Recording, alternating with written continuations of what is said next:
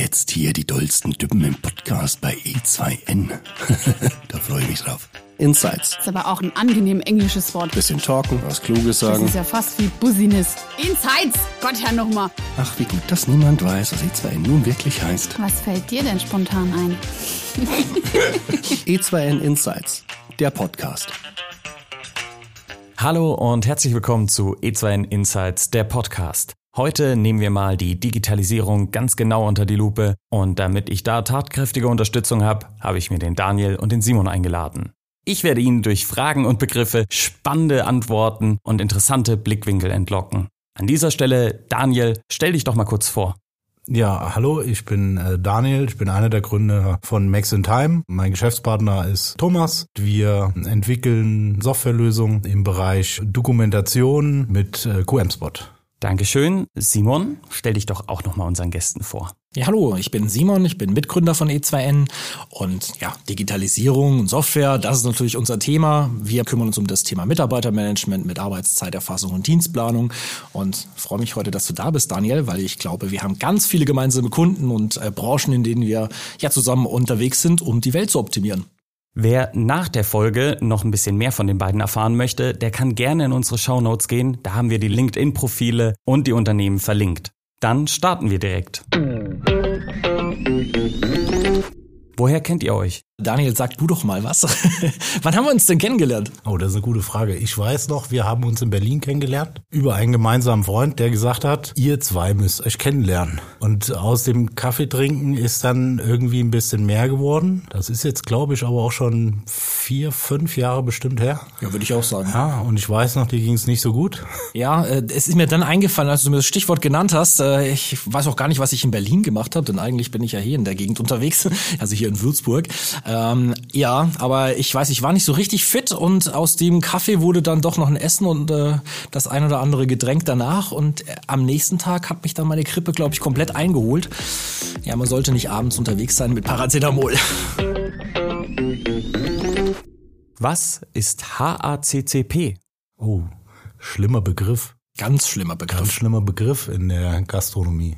HCCP, ich versuch's mal als Laie, weil ich bin ja eher für das technische Thema zuständig bei uns und nicht der HCCP Gott wie mein Geschäftspartner. HCCP kommt aus dem Amerikanischen und ist ein Qualitätsmanagement, was alle Betriebe haben müssen, die mit äh, Lebensmitteln arbeiten. Und im eigentlichen Sinne ist es, wie gesagt, ein Qualitätsmanagement, was speziell auf jeden Betrieb äh, angepasst wird, wo halt definiert wird, wo kritische, neuralgische Punkte sind, wo irgendwas passieren kann. Ähm, als Beispiel, wo eine Temperatur nicht in Ordnung ist, also nehmen wir mal Sushi, ähm, da gibt's gewisse Temperaturvorgaben und äh, jedem ist klar, wenn man Fisch irgendwie bei 30 Grad zubereitet, ist der wahrscheinlich nicht so lange haltbar. Und äh, das, äh, dieses HCCP-Konzept beschreibt halt genau diese neuralgischen Punkte, wo man drauf zu achten hat und äh, bestimmt halt, äh, wie man was zu tun hat, wie man was zu reinigen hat, äh, woran man achten muss und was zu tun ist, wenn dann doch mal was passiert. Also für mich, wenn, wenn man mich fragen würde, was es ist, dann würde ich, glaube ich, auch sofort irgendwie mit der, mit der Kühlkette und so kommen. Also ich glaube, das sind so ein bisschen die Standards für, für Prozesse, die ich brauche, wenn ich mit Lebensmitteln arbeite. Darf man das so sagen? Ja, das kann man so sagen. Ich sehe immer, dass viele Hersteller dieses Wort HACCP in den Mund nehmen und eigentlich nur über Temperaturen reden. Und äh, das ist für die das HACCP, das ist es äh, nur in einem gewissen Teil. Ähm, es sind halt nicht nur die Temperaturen, sondern es sind halt äh, zum Beispiel auch ein anderes Beispiel, dass man äh, jedes Mal, wenn man Schneidebrett verwendet hat, mit Fisch zum Beispiel, dann muss es danach gereinigt und desinfiziert werden, damit ich im Nachgang Schweinefleisch darauf schneiden kann, damit ich sogenannte Kreuzkontaminationen ausschließen kann. Und äh, das kann man natürlich ähm, relativ einfach machen, indem man das Schneidebrett immer wieder reinigt und desinfiziert oder man wendet, äh, wie man es heutzutage macht, äh, nutzt man mit bestimmten Farben bestimmte Produkte oder Produktgruppen. Also Fisch nur mit blauem Schneidebrettern, Rot nur mit äh, Schweinefleisch und äh, da gibt's dann halt gewisse Richtlinien, die kennt dann ähm, Thomas besser als ich, aber das ist im Prinzip das, was man äh, zusätzlich machen muss, dass man im Prinzip lückenlos nachvollziehen können muss, wann hat wer was benutzt oder wann äh, hätte könnte es sein, dass irgendwas äh, im, mit dem Essen, äh, was produziert wird, ist passiert, ähm, damit man natürlich genau solche Geschichten wie wenn man Essen für Bedürftige macht, ähm, außer Hauscatering mit Kindern, mit behinderten Menschen. Und ähm, äh, da muss man im Nachgang halt nachvollziehen können, wann wann wurde, äh, wann ist der Fehler passiert oder wann ist hier irgendwas mit dem Essen passiert. Und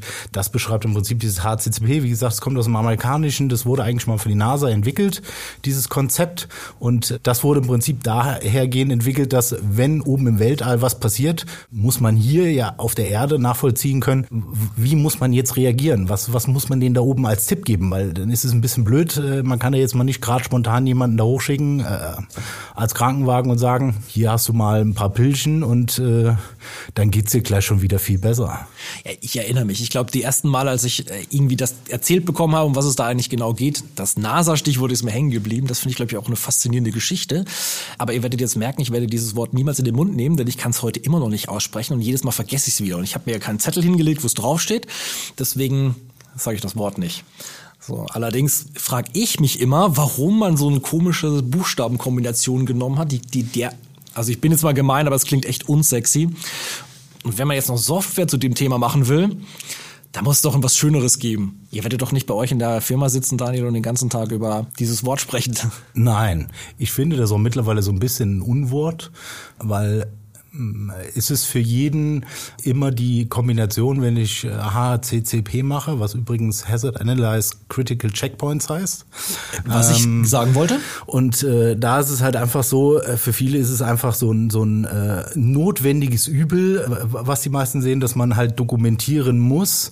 Man muss es halt einfach mal ein bisschen umdrehen. Also die, die, die äh, Grundidee ist ja nicht, äh, ich möchte Mitarbeiter mehr Arbeit äh, machen, dass das äh, dokumentiert, sondern die Grundidee muss ja sein, ähm, ich habe eine gewisse Qualitätsanforderung an mich. Das heißt, ich möchte eine gewisse Qualität in meinem Essen haben oder in meinem Arbeitsablauf und um diesen Arbeitsablauf immer in dieser Qualität zu haben, muss ich da irgendwie mal aufschreiben, also einen gewissen Prozess, einen Arbeitsablauf. Das ist das Gleiche, wie HCCP so ein schlimmes Wort ist, ist halt das Thema Prozess auch immer so ein, so ein schlimmes Wort. Jeder redet von Prozesse digitalisieren und im Endeffekt sind es nur Arbeitsabläufe. Und äh, ein Arbeitsablauf ist irgendwie, kann sich jeder was drunter vorstellen. Und die Idee, die wir halt mit, mit QM-Spot haben, ist halt, eine Software Menschen näher zu bringen, die damit arbeiten, dass es für die eine Arbeitserleichterung ist. Und jetzt sind ja nicht alles, ich sage jetzt mal technisch versierte Menschen wie wir zwei, sondern die meisten können WhatsApp bedienen und das ist gar nicht schlimm gemeint. Also bei mir ist immer der der Anspruch, wenn meine Mutter mit äh, Mitte 70 meine Software versteht und bedienen kann, dann dann ist das für mich so ein bisschen der Ritterschlag und das ist auch die die Grundidee in der QM-SWOT. Es müssen Menschen verstehen, die nicht äh, nichts mit Technik zu tun haben, die toll WhatsApp bedienen können. Wie gesagt, das kann meine Mutter, die kann mehr bessere Sachen in WhatsApp machen, als ich es je können äh, werde. Die hat mir Funktionen äh, gezeigt, wie sie eine Sprachnachricht macht. Äh, irgendwann habe ich gelernt, dass es dann doch einfacher ist, als eine halbe Stunde zu tippen. Und, und das muss in gewisser Weise die Anforderung sein. Und das ist im Prinzip die Idee, die wir immer verfolgen, ist einfach, dass wir versuchen, diese Arbeitsabläufe so einfach wie möglich darzustellen und die halt wirklich pro, für jeden Mitarbeiter. Also der Mitarbeiter muss nur das sehen, was er zu tun hat. Warum muss er andere Sachen sehen, die ihm nichts angehen? Das ist einfach, ja, dadurch hat man halt einfach, wird man überladen und man hat zu viele Informationen. Ja, da, da hast du ja auch natürlich jetzt die perfekte Brücke zu uns wieder geschlagen. Das ist natürlich das, mit dem wir uns auch lieben gerne beschäftigen. Ja, Prozesse, Arbeitsprozesse oder Arbeitsabläufe, die kümmern wir uns eben im Personal drum. Aber ich bin voll bei dir. Das ist nämlich auch meine hohe Anforderung an Software, die ich selbst habe, an Produkte, die ich benutze oder auch Produkte, die wir eben selbst entwickeln. Ich will auch, dass der Anwender ganz leicht damit arbeiten kann. Das ist für mich das A und O. Und ähm, da vielleicht so ein kleiner Ausflug in meine Vergangenheit. Früher war das der Videorekorder. Ich äh, kann mich da noch dran erinnern, für mich war ein, ein Videorekorder nur dann ein gutes Produkt, wenn man nicht die Anleitung be benötigt hat, um eine Aufnahme zu programmieren. Sobald man irgendwie Papier braucht, um erst mal fünf Minuten nachzulesen, wie man das macht, war das Produkt schlecht. Prozessoptimierung durch Digitalisierung. Ich muss mich da wiederholen, äh, aber wir lieben alle diesen Spruch. Ja, Digitalisierung alleine reicht nicht. Ich habe es immer noch nicht gesagt, lieb's trotzdem noch. wenn man nämlich einen Scheißprozess digitalisiert, dann hat man halt einen scheiß digitalen Prozess. Und das ist es nicht, sondern das ist genau das, was ich vorher auch gesagt habe. Du musst an die Sache rangehen, du musst die Dinge besser und einfacher machen. Und das ist oft mit einer Optimierung irgendeines vorhandenen Arbeitsablaufes. Das ist die Grundvoraussetzung. Um die Dinge eben ja besser zu machen. Und man kann das schneller machen, wenn man die Dinge digital anfasst. Ja, absolut. Äh, das ist auch äh, der Spruch, den ich immer bringe ist äh, genau der gleiche. Ein Scheißprozess bleibt auch in digitaler Form ein Scheißprozess. Die Chance, die die Digitalisierung in der Hinsicht bietet, ist einfach, dass man wirklich sich mal hinsetzt und drüber nachdenkt, welche Prozesse man hat, weil man hat ja verschiedenste Prozesse. Es gibt Prozesse, die hat man aufgeschrieben, es gibt Prozesse, die hat man im Kopf und es gibt die ewigen Alleinläufer. Äh, wie hast du die vorhin so schön genannt? Ja, das, das ist ja so eine, eine Geschichte, die ich jetzt in den letzten Monaten auch oft gesehen habe. Ähm, also ich habe es mal bezeichnet als Ghost-Prozesse. Es gibt offensichtlich jede Menge Unternehmen, ähm, die irgendwo Arbeitsabläufe in ihrem Alltag drin haben oder in ihrer Organisation, von denen keiner mehr was weiß. Also die funktionieren einfach, aber eigentlich kennt die niemand, außer diejenige der oder derjenige, der mit diesem Prozess zu tun hat. Und vielleicht wird das noch mündlich weitergeliefert, aber manche Dinge, die sind einfach nach oben hin unklar, weil die auch nie irgendwo dokumentiert worden sind. Und äh, ja, Dokumentation ist ja ein bisschen mehr dein Thema. Ich vermute, du kennst viel mehr Geschichten darüber als ich. Ähm, ja, absolut. Und das ist eben genau das Thema, dass die Digitalisierung in der Hinsicht, wenn man es äh, zum Beispiel mit QM-Spot äh, macht, diese, diese Prozesse halt umsetzt, hat man einmal wirklich die Chance, einmal die oder die Prozesse, die es wirklich schon gibt, die aufgeschrieben äh, sind, einfach digitalisiert umzusetzen und zu überarbeiten. Ähm, dann natürlich die Prozesse, die irgendwelchen Köpfen rumschwirren, diese Ghost-Prozesse einfach mal aufzuschreiben und, und äh, zu dokumentieren. Und dann natürlich das dritte ist einfach aktuelle Prozesse, die, die ablaufen, die in keinster Weise definiert sind, äh, auch entsprechend digitalisiert umzusetzen. Und dann geht es natürlich auch darum, habe ich die Prozesse einmal aufgenommen und äh, digitalisiert, könnte man die ja im Endeffekt genauso in einer, in jedem anderen Programm, äh, in einer To-Do-Liste, in einer Wunderlist, in, in Word auch einfach aufschreiben, dann ist es im Endeffekt aber noch nicht gelebt. Die Grundidee muss dann einfach sein, diese Prozesse zum Leben zu erwecken. Das heißt, ich muss jederzeit die Möglichkeit haben, die Prozesse anzupassen und zu steuern. Denn was, was glaube ich, wir beide äh, im letzten Jahr einfach gelernt haben, dass äh, sich das äh, Rad ganz anders gedreht hat durch äh, die Pandemie und äh, dadurch mussten einfach viele Prozesse komplett angepasst werden oder oder äh, umgeschrieben werden oder oder neu entwickelt werden. Und und da ist natürlich ein Vorteil, wenn ich jetzt eine Softwarelösung habe, wo ich das ganz einfach anpassen kann, äh, diesen Prozess und kann ihn sofort ausrollen und jeder Mitarbeiter sieht den innerhalb von einer Bruchteil von einer Sekunde sieht einen neuen angepassten Prozess oder ab morgen muss irgendwas anders gemacht werden, weil eine Sache dazugekommen ist oder eine Information, eine Arbeitsanweisung, und äh, dann äh, habe ich im Prinzip auch eine tolle Lösung, die, die lebt. Und dann rede ich persönlich immer von einer Softwarelösung, dass die Software sollte sich mir anpassen, also dem Kunden. Dann nutze ich sie wirklich. Wenn ich eine Software habe, die starr ist, dann nutze ich im Normalfall, du kennst sie auch, nutze ich 50 Prozent von der Software, bezahlen muss ich trotzdem 100. Aber du, du hast gerade was Schönes gesagt. Ähm, das ist eine Chance, eine einmalige Chance, sich mit diesen Themen zu beschäftigen. Das sehe ich auch so. Weil ich bin ja ganz ehrlich, also das hört sich alles nach total Bürokratie an. Ich muss Prozesse aufschreiben, mir Gedanken machen. Das ist ja für viele, oh Gott, da ist viel Arbeit. Das ist wie Software einführen. Das ist Arbeit. Nein, das ist keine Arbeit. Das ist eine Chance, ähm, die Dinge nochmal anzufassen, sich nochmal alles auf links zu drehen und sich die Dinge anzuschauen. Und ich glaube, das ist das, was in den letzten zwölf Monaten ja auch einfach quer durch Deutschland passiert ist, quer auf, auf der ganzen Welt eigentlich, dass man die Zeit hatte, so unangenehm so eine Pandemie ist, aber man hatte die Zeit, sich diese Prozesse mal anzugucken, mal nach innen zu gucken, was man denn den ganzen Tag eigentlich macht. Und der erste Schritt ist einfach aufschreiben und dann mal gucken, was man daran optimieren kann. Mein mobiler Arbeitsplatz. Also ich glaube, es gibt nichts, was ich nicht mit meinem Handy irgendwie mitbekomme. Alle wichtigen Dinge. Es ist jetzt kein vollständiger Arbeitsplatz für mich, da bin ich auch ehrlich. Ähm, ich würde jetzt nicht anfangen, große Dokumente auf meinem kleinen Handybildschirm zu schreiben. Aber das ist schon das für mich auch wichtigste Arbeitsgerät, das ich dabei habe. Und dann Notebook noch dabei und dann ist eigentlich kein Problem. Mir ist das relativ egal. Kopfhörer und dann kann ich überall arbeiten. Im Zug, im Hotel, in einem anderen Büro, zu Hause, völlig wurscht.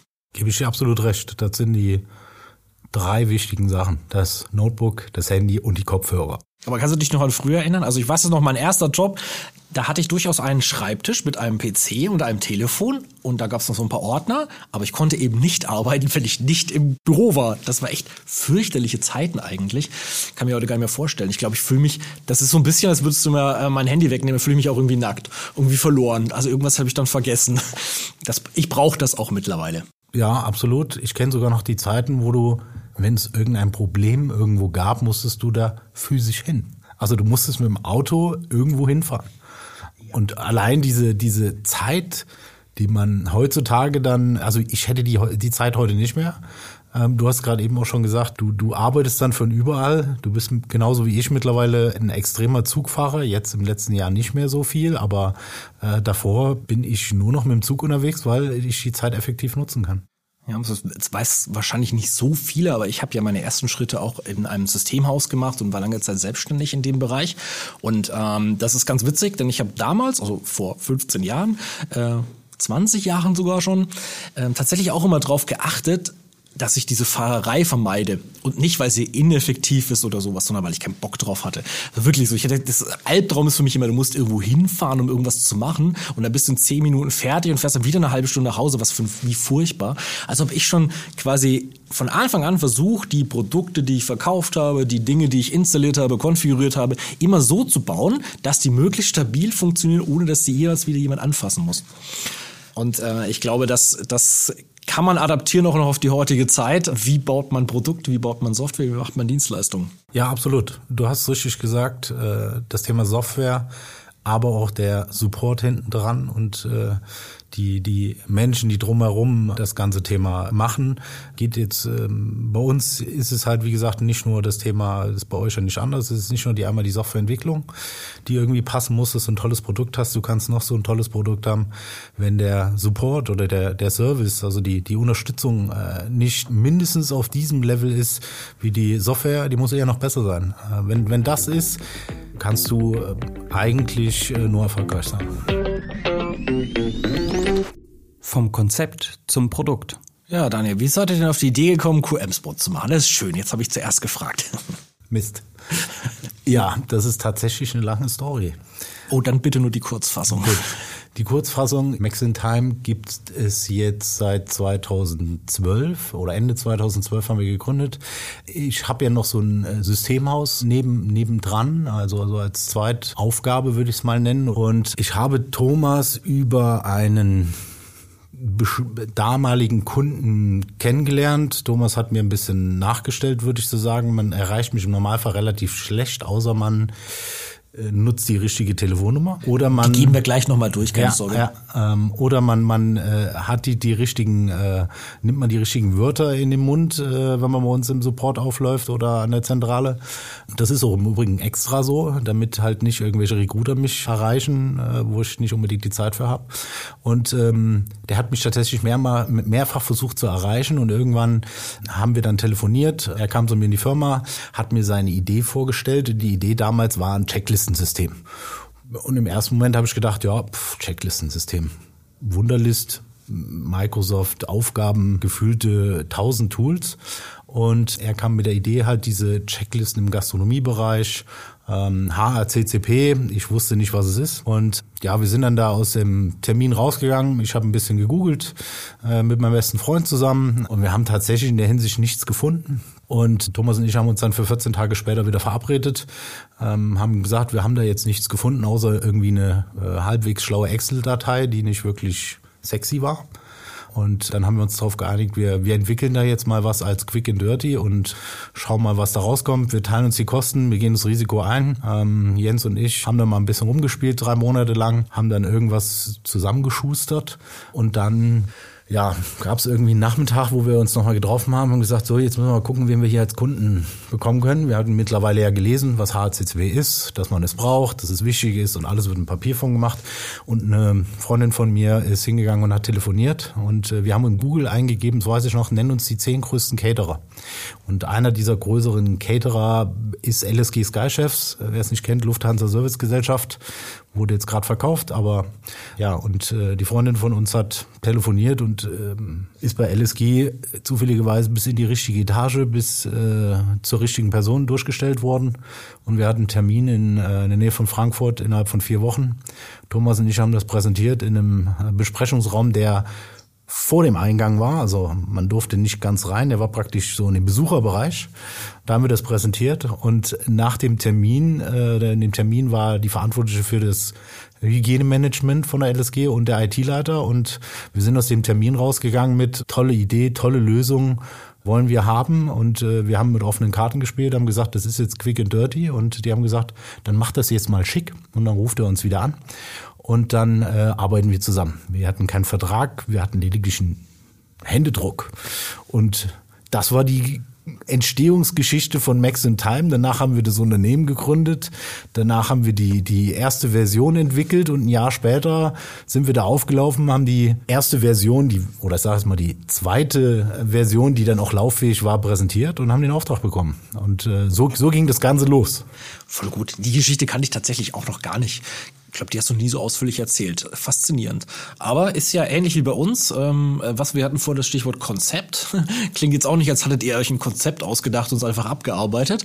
War ja für uns nicht anders. Also wir sind ja auch wirklich in dieses Thema reingestolpert. So ein bisschen über Zufall, über eine kleine Anforderung für ein kleines Software-Tool, das ein bisschen was ausrechnen sollte mit Zeiten.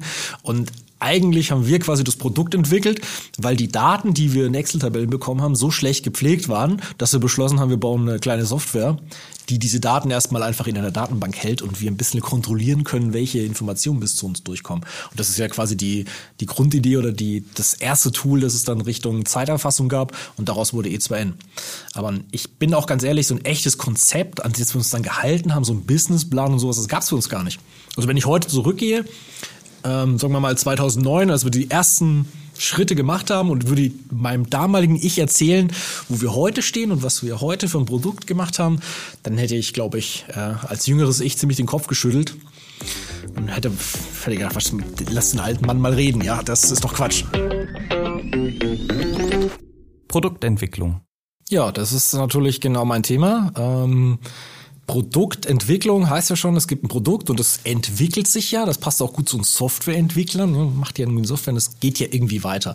Und ähm, ich glaube, wenn ich jetzt mal so rückwirkend über unser eigenes Produkt nachdenke, dann ist so ein bisschen das Entscheidende.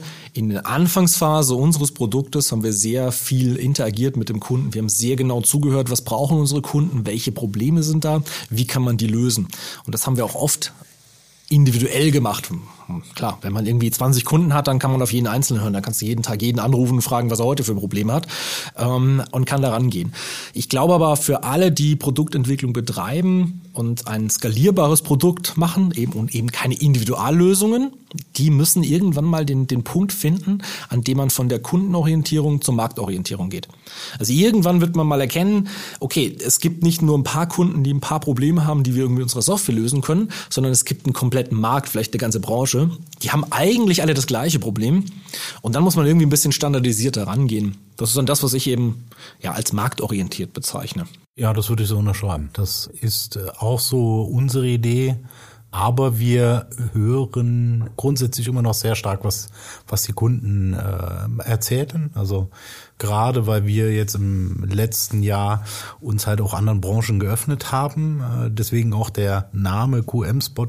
Wir waren ja vorher unter Check the Cuisine unterwegs und äh, mittlerweile haben wir dieses Rebranding im letzten Jahr vollzogen, um halt anderen Branchen, äh, die meines Erachtens nach ähm, mindestens die gleichen Probleme haben wie, im, wie in der Gastronomie oder im Foodbereich, sondern meistens sogar noch mehr Probleme, weil sie halt vielleicht jetzt nicht diese Tools, äh, die es in dem Gastrobereich mittlerweile gibt, diese, diese Vielfältigkeit haben. Und da ist es einfach so, dass ähm, ich bei Terminen halt schon sehr gut äh, behaupte, ich zuhöre über Probleme, die sind, die wie, wie Abläufe funktionieren oder oder einfach nur, manchmal ist es ja einfach nur die Idee eines Kunden, der der eine tolle Funktion hat oder eine tolle Idee. Das kann einfach nur ein Button sein oder äh, vielleicht ein, ein, ein Layout, äh, das er vielleicht anders sieht, was was wir einfach gar nicht so auf dem Schirm hatten. Und äh, das ist äh, das, das glaube ich, da hören wir ganz gut zu. Das heißt aber nicht, dass wir die, die Software jetzt grundsätzlich auf jeden Kunden äh, hundertprozentig zuschneiden. Es ist aber immer ein Unterschied natürlich. Ähm, umso größer der Kunde ist, umso anders sind die Anforderungen. Ich behaupte, die, die, dieser Spagat zwischen, ich sage jetzt mal, einem Kunden, der äh, vielleicht 2000 Standorte hat und 10.000 Mitarbeiter, die, die Anforderungen, die der hat, sind immens höher. Und wenn ich den abbilden kann, dann kann ich das runterskalieren bis auf die One-Man-Show. Ja, und dann muss ich halt nur versuchen, vielleicht softwaretechnisch, und es ist ja relativ einfach möglich, dass ich Sachen einfach ausblende, die für den nicht, nicht äh, interessant ist. Bei uns sind es dann halt Module, wo wir einfach sagen, äh, die Module braucht er nicht, was er nicht sieht äh, oder nicht bezahlt, das kann er nicht nutzen und entsprechend wird dann die Software sehr aufgeräumt. Also es ist dann halt das Thema Modulfähigkeit. Ja, das, also was für uns äh, ganz wichtiges Aspekt äh, war und auch ist, ist gerade dieses Runterbrechen. Also ich glaube einfach, dass natürlich ein großes Unternehmen mit vielen Mitarbeitern, mit viel Umsatzvolumen, mit viel, äh, viel mehr Möglichkeiten hat als ein kleines. Also wir haben ja auch in der Gastronomie angefangen und es ist ja ganz klar, ein großes Systemhaus oder ein, nicht Systemhaus, sondern ein großes Systemgastronom, der hat natürlich wesentlich mehr Möglichkeiten, speziell zum Beispiel im Controlling-Bereich, als ein einzelner Gastronom, der irgendwie 25 Mitarbeiter hat und äh, jeden Tag noch selbst in seinem Restaurant drin steht. Und da war zum Beispiel Beispiel für uns auch ganz klar, wir wollen diese Möglichkeiten und diese, diese Arbeitsabläufe, die große Unternehmen haben, clever in der Software abbilden, so dass man sie runterbrechen kann, so dass die Vorteile von großen auch für die kleinen verfügbar werden. Ja, also das, das finde ich zum Beispiel auch so ein Aspekt. Deswegen ist es auch für uns wichtig, dass wir viele Kunden in, in verschiedenen Größen haben. Also wir, für uns ist ja quasi kein Kunde zu klein und kein Kunde zu groß, sondern wir brauchen diese Schere, damit wir eben so ein optimales Produkt daraus bauen können. Aber ich will da auch noch mal ganz kurz drauf eingehen. Also die, die Frage, die, also ich unterhalte mich sehr gerne mit unseren Kunden und auch mit unseren Interessenten über die Heraus, äh, ja, Herausforderungen, die sie haben und ähm, suche da auch gerne Lösungen. Aber ich habe festgestellt, in den letzten Jahren ändere ich ein bisschen meine Frage. Also ich, ich, ich stelle nicht mehr die Frage, was sich der Kunde wünscht, dass du die Software tun soll, sondern ich möchte ausschließlich noch wissen, was ist das Problem, das du hast. Also was, was passiert da im Unternehmen, das dich stört? Und dann möchte ich gucken, wie unsere Lösung da eben, äh, also unsere Software eine Lösung bereitstellen kann. Schnittstellen. Ja, die braucht man, ne? Ein ziemliches Unwort eigentlich. Da bin ich, ja, das ist ein ganz schlimmes Thema eigentlich. Also ich glaube, wenn ich mal von E2N sage, für uns ist relativ klar, wo wir uns positionieren und was unsere Software und unser Produkt kann. So, und jetzt hat auch mal einen klaren Rahmen bekommen. Ähm, ich formuliere das immer sehr deutlich. Wir machen eine operative Software. Also wir sind dafür da, dass ein Mitarbeiter oder ein, ein Betrieb erstmal seinen Alltag im Griff hat. Mitarbeiter anlegen, Zeiten erfassen, einen Dienstplan schreiben können. Und das ist ganz klar abgegrenzt, bis wohin das geht. Es gibt aber ganz viele andere Aspekte im Unternehmen, äh, wo wir nur der Datenlieferant sind. Das heißt, wir brauchen eine Schnittstelle, damit wir die Daten, die wir eben im Alltag, im operativen Geschäft erfassen, an andere Stellen weitergeben, um dort andere Auswertungen zu machen, Controlling zu betreiben oder was auch immer. Und das ist dann so die Schnittstelle zu anderen Produkten. Allerdings mag ich es überhaupt nicht, das im Vertrieb zu verwenden, weil Schnittstelle ist ehrlich gesagt, das ist für mich ein bisschen was für die Techniker, für die Softwareentwickler.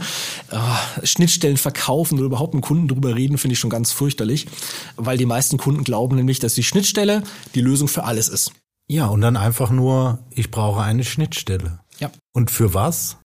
Keine Ahnung. Damit das Problem gelöst ist. Ja, was ist das Problem? Exakt das Du kennst es nur zu gut. Also ich ich da mein Lieblingsbeispiel ist für uns ganz klar, habt ihr eine Schnittstelle zur Dativ? Ähm, ja, habe ich. Aber was genau möchtest du damit machen? Ja, wir machen unsere Lohnabrechnung mit Dativ. Ja, das ist schön, aber welches Produkt von Dativ verwendest du denn? Und dann weiß der Kunde noch nicht mal, dass es zwei Softwarelösungen von der Dativ gibt, mit der man Lohnabrechnung machen kann. Und dann geht das ja noch ein bisschen weiter. Also wenn du dich da mal mit so Themen beschäftigst, die da hinten dran liegen, wie eine Lohnabrechnung, dann braucht auch ein Lohnabrechnungsprogramm nicht alle Informationen, die wir haben.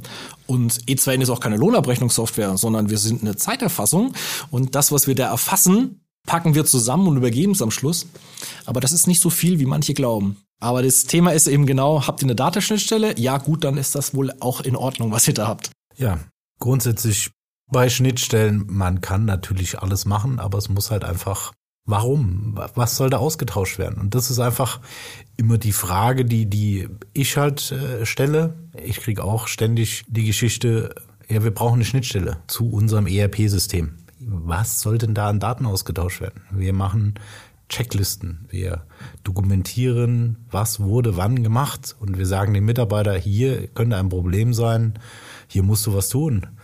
Und dann ist es halt natürlich die Frage, es muss die, muss die Antwort des Kunden kommen. Was willst du an Daten austauschen? Ich weiß, was man alles machen kann. Aber die, die Idee muss halt vom Kunden kommen und äh, wir können uns halt, äh, es wird euch ähnlich sehen, wir können uns mit Schnittstellen tot programmieren. Wir können nichts anderes machen als den ganzen Tag an sämtliche Softwarelösungen. Aber da können wir doch gleich mal unsere eigene Schnittstelle mal als Beispiel rausziehen. Das haben wir vorhin gesagt, wir kennen schon vier, fünf Jahre. Ich glaube, wir haben jetzt im letzten Jahr mal eine Schnittstelle geschaffen und die macht nicht viel. Das ist eine kleine Arbeitserleichterung für die Kunden, die sowohl E2N im Einsatz haben als auch QM-Spot. Aber die ist keine Notwendigkeit. Also das ist zum Beispiel auch etwas, wo ich heute einfach klar formuliere. Also wenn irgendjemand sagt, bei der Einführung von E2N ist eine Schnittstelle irgendwohin ein Muss, bin ich da sehr vorsichtig. Das gibt's eigentlich nicht. Aber unsere Schnittstelle macht mittlerweile sehr viel Sinn. Ja, auf jeden Fall. Weil ich hatte ähm, einige Gespräche, wo es um unsere beiden Lösungen ging, wo natürlich einfach der Luxus, dass äh, unsere Schnittstelle ja nichts anderes austauscht wie Benutzerdaten, also sprich Login-Daten, dass es dem Benutzer in E2N genauso gibt wie in QMSpot. Und das ist natürlich ein Luxus, wenn ich nicht die ganzen Mitarbeiter doppelt anlegen muss und pflegen muss. Also sprich, neuer Mitarbeiter kommt, er hat einen Zugang in E2N, dann hat er auch gleichzeitig einen Zugang in QM-Swat. Und äh, wenn er ausgeschieden ist, muss ich nicht drüber nachdenken, dass ich den Mitarbeiter deaktivieren muss, weil das ist dann wiederum ein Thema, was dann irgendwann beim Datenschutzbeauftragten aufläuft und was dann irgendwann in Kosten sich widerspiegelt. Und da macht äh, die Schnittstelle wirklich viel Sinn und vor allen Dingen bei großen Unternehmen. Also äh, alles, was so, ich sage jetzt mal nicht nur 10 User hat, sondern äh, 50 aufwärts, wo ich auch eine gewisse natürliche Mitarbeiterfluktuation habe. Genau. Also da bin ich bei dir, aber du hast das schon selber gesagt, das ist ein Luxus. Also hier geht's um eine Vereinfachung eines Prozesses. Das ist, das ist eine Arbeitsersparnis, die macht nur dann Sinn, wenn du genug hast, damit überhaupt irgendwas Messbares rauskommt. Aber es ist eben nie ein Kriterium, oder nie ist ein gefährliches Wort, selten ein Kriterium, äh, das jetzt sagt, okay, dann kann ich nicht E2N einführen oder ich kann nicht QM-Spot einführen, weil die beiden keine Schnittstelle hätten. Das ist nur ein On-Top. Genau, und Schnittstellen lassen sich entwickeln, also ist das eigentlich nicht das Problem. Dieses Thema lässt mich im Moment nicht los. Also was mich im Moment echt nicht loslässt, ist ja, ihr kennt das, wir gehen alle sehr viel gerade zum Impfen und ich persönlich habe da echt ein bisschen Probleme mit Spritzen. Ähm, alle, die hier arbeiten, haben es, glaube ich, jetzt mittlerweile mitbekommen. So Spritzen und Simon, das ist keine gute Kombination. Ich reagiere da tatsächlich einfach körperlich darauf und fall direkt in Ohnmacht. ja, da kannst du jetzt lachen, das ist aber so. Und es gibt einfach eine ganz einfache Taktik.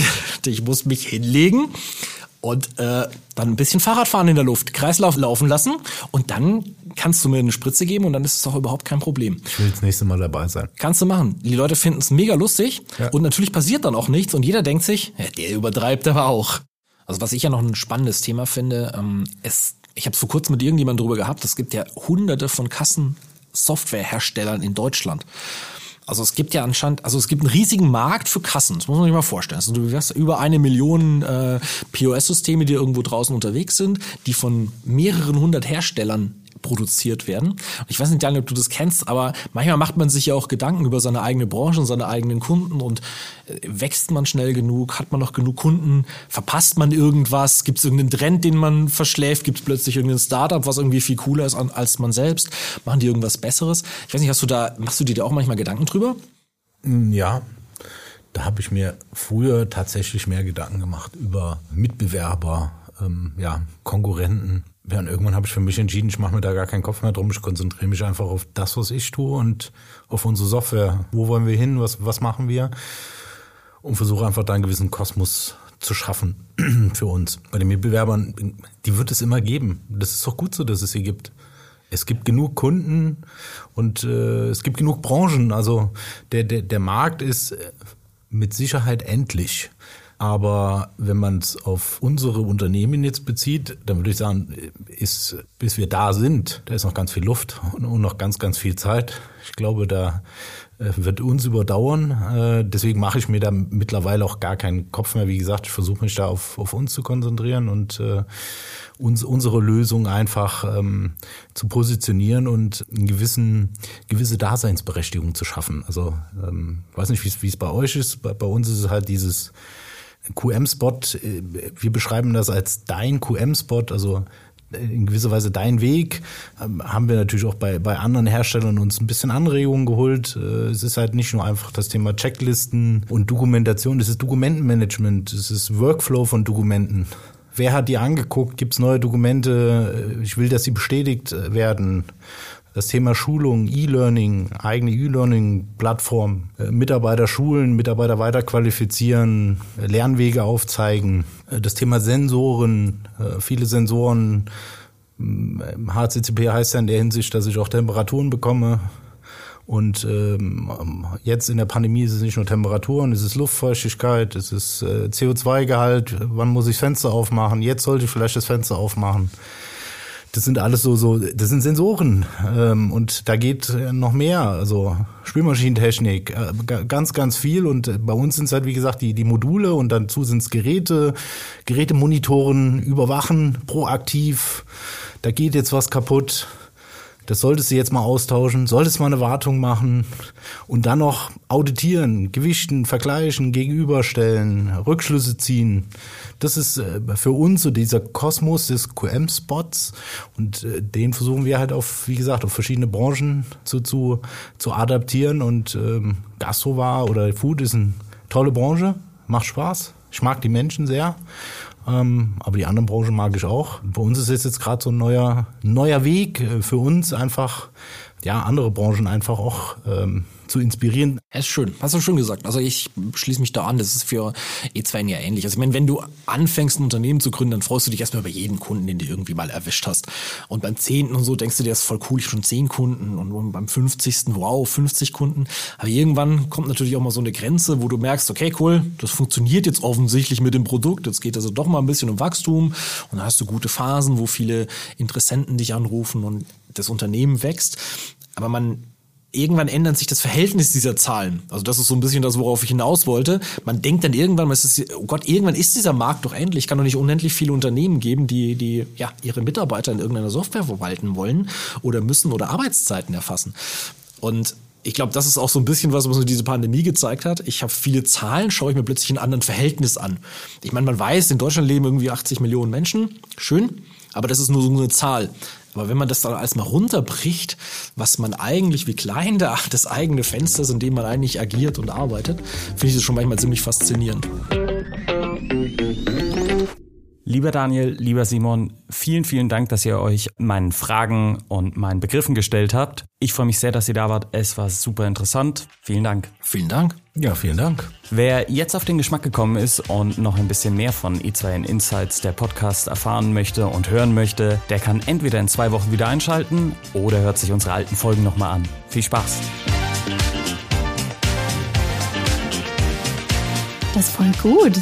Das werde ich jetzt implementieren, wenn mich nochmal einer fragt. Ich denke, wir reden da einfach ein bisschen. And so on. Ich trinke mal ein Schlückchen. Das kann ja ein bisschen dauern bei dir, hm? Insights! Gott, Herr, nochmal. Bitte? E2N Insights, der Podcast.